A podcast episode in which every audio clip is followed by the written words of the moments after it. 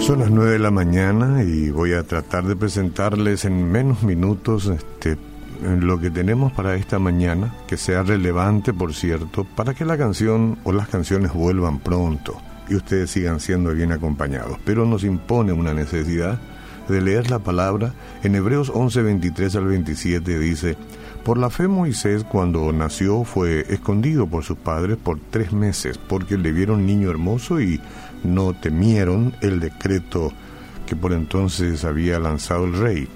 Por la fe, Moisés, hecho ya grande, rehusó llamarse hijo de la hija de Faraón, escogiendo antes ser maltratado con el pueblo de Dios que gozar de los deleites temporales del pecado, teniendo por mayores riquezas el vituperio de Cristo que los tesoros de los egipcios porque tenía puesta la mirada en el galardón, en el premio. Por la fe dejó Egipto, no temiendo la ira del rey, porque se sostuvo como viendo al invisible. Esta expresión este, es medular. Sostenerse como viendo al invisible. La ignorancia en cuanto al futuro que tenemos todos es una realidad que aterra a la humanidad, la, expectación del futuro. Particularmente en momentos de estrés e incertidumbre, el camino frente a nosotros nos parece sombrío. Ahora estamos ante la entrada de un nuevo año, el futuro, el camino, sombrío. ¿Cómo será? ¿Qué hay en el futuro? ¿Qué está viniendo? Bueno, esa es, es una reacción natural. Pero los creyentes poseemos ojos espirituales, más vale que sea así, capaces de ver al Dios omnisciente que tiene el futuro en su mano.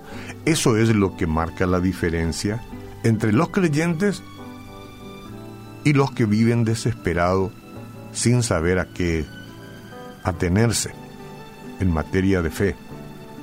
Ahora, Moisés desafió al faraón de Egipto, condujo a los hijos de Israel, usted habrá leído, a través del Mar Rojo y soportó el desorden y la rebelión como líder nómada porque se mantuvo viendo al invisible.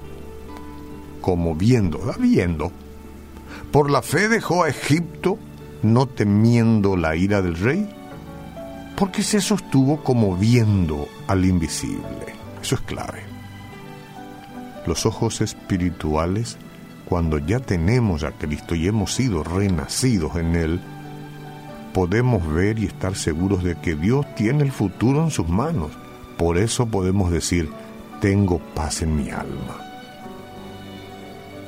Los ojos espirituales de Moisés estaban centrados en Dios y confiaba en el Padre Celestial plenamente, plenamente.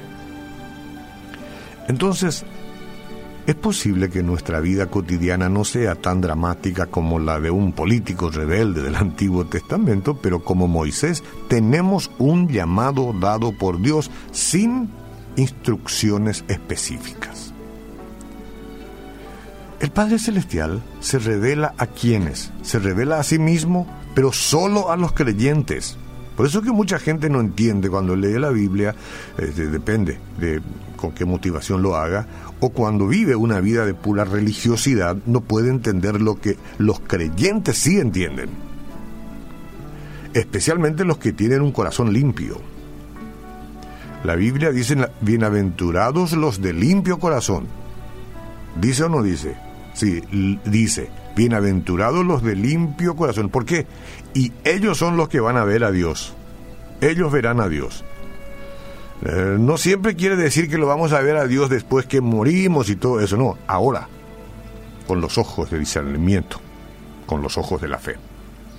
Mateo 15 dice, porque del corazón salen los malos pensamientos, los homicidios, los adúlteros, eh, los adulterios, las fornicaciones, los hurtos, los falsos testimonios, la blasfemia y todo eso. Entonces, si eso sale del corazón, y está en el corazón, no somos limpios. No somos limpios. Los limpios de corazón. Entonces por eso es que la gente se convierte a Cristo y que empieza a vivir una vida diferente y va sacando todas estas cosas de su vida. Va sacando, va sacando. ¿Por qué? Porque quiere ver a Dios. Y solamente Dios se le revela a quienes están limpios. No estamos hablando de gente perfecta. Estamos hablando de gente que va limpiándose, que elige el bien, que elige el amor, que desecha el sentimiento, que saca de sí el odio son aquellos que tienen una manera santa de pensar, rechazan las ideas incorrectas. Estos son los limpios de corazón. Las sustituyen por la obediencia. Esos son los limpios de corazón. Cuando se produce un pensamiento pecaminoso, los creyentes de corazón limpio reconocen su pecado, se arrepienten para seguir adelante en rectitud. Es decir, las personas que desarrollan ojos espirituales para ver a Dios son los que están dedicados a conocerle y servirle. No hay mucho secreto. Cualquiera que estudie la Biblia, para conocer sus mandamientos, deseos y manera de actuar, comienza a pensar como Él pensó. No es muy complicado la cosa, pero se necesita determinación, se necesita ir a, a Jesucristo, se necesita recibir el perdón, recibir la presencia del Espíritu Santo y a partir de ahí empezar a limpiar el corazón para que Dios se nos revele más y más y más, porque Él se revela a los de limpio corazón. Bienaventurados estos. Entonces ninguno que ande como quiere puede decir Dios me ha revelado o Dios se me reveló. Ninguno que tenga un corazón bien desordenado puede alardear de que Dios le ha hablado. Puede creer que sí, pero no. Cuando el corazón de un creyente está limpio, su espíritu puede detectar la presencia interior del Padre. Por tanto, podemos enfrentar las incertidumbres de la vida, del futuro, yendo de la mano de Jesús.